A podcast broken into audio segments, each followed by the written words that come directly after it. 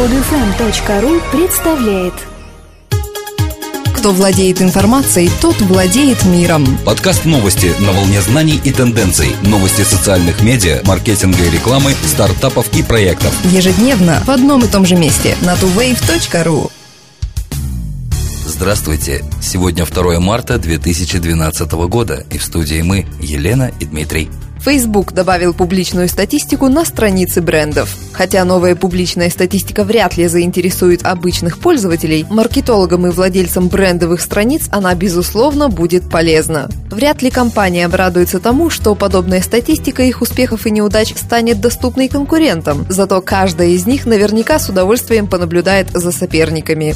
Для маркетологов это новый способ понять, насколько успешны их конкуренты в Facebook. Раньше все смотрели лишь на общее количество лайков, но теперь, когда очень многие просто покупают себе фанатов и накручивают отметки другими способами, более детальная статистика совершенно необходима для объективной оценки. Если раньше в Facebook публично были доступны лишь два показателя – общее количество лайков и люди, которые говорят об этом, то теперь на вкладке лайков страницы есть показатели «Самая популярная неделя», самый популярный город и самая популярная возрастная группа. Если страница привязана к определенному месту на карте, то модуль статистики отображает три дополнительных пункта – фотографии с тегами этого места, неделя с наибольшим количеством посетителей и крупнейшая компания – с новой политикой конфиденциальности Google грозят судебные иски. Согласно новым положениям политики, Google отслеживает не только поисковые запросы пользователей, но и то, как они используют YouTube, Gmail или Google+. Исходя из этого, в поисковой выдаче будут присутствовать результаты, наиболее соответствующие вашим интересам с точки зрения Google. Пользователи выказывают недовольство попытками навязать более комфортабельный и релевантный поиск. С точки зрения многих это не столько удобство, сколько попытка проникнуть в личное пространство потребителей. Негативное настроение обычных клиентов поддерживают американские и европейские регуляторы. Как отмечают представители Еврокомиссии, Google даже не смог дать внятный ответ, что он собирается делать с аккумулированными в единое целое данными на каждого пользователя. Так что в ближайшее время можно ожидать очередную волну исков против Google. В Британии уже зафиксирован первый прецедент судебного иска частного лица против Google, связанный с политикой конфиденциальности. Некий Алекс Хенф из Ланкастера подал требование на компенсацию в размере 400 фунтов стерлингов. Вслед за известной профессиональной социальной сетью LinkedIn в России начала работать еще одна – Viadeo. В отличие от своего конкурента, новая социальная сеть для профессионалов ориентирована прежде всего на Европу и страны БРИК.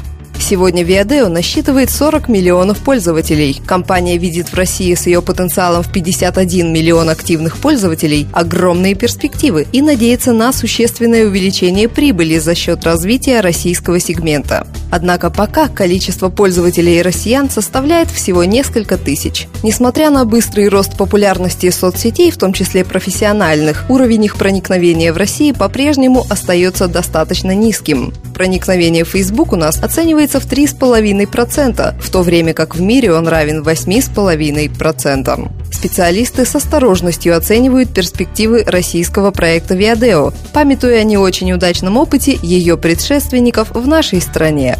Правительство Ирландии приняло закон, который является поправкой к законодательству страны о защите авторских прав. Проект нового закона встретил достаточно серьезное сопротивление, а критики назвали его «Ирландский СОПА». Ирландия является главным мировым центром для таких компаний, как Google и Facebook, которые в свою очередь являются крупнейшими работодателями в Дублине. Так что некоторые представители высоких технологий считают, что принятие нового закона может затормозить рост онлайн-бизнеса в республике. Министр по научным научным исследованиям и инновациям Шон Шерлок категорически отрицает, что законодательство приведет к блокированию работы таких сайтов, как YouTube или Facebook. Он также подчеркнул, что не имеет намерения ущемлять свободу ирландских интернет-пользователей. Ирландская ассоциация звукозаписи тоже поддержала новую редакцию закона об авторских правах, утверждая, что она считает необходимым защищать ирландских музыкантов. Однако защитники свободы в интернете назвали ирландский САПА цензурой нового формата, а под воззванием против принятия закона подписались 80 тысяч человек.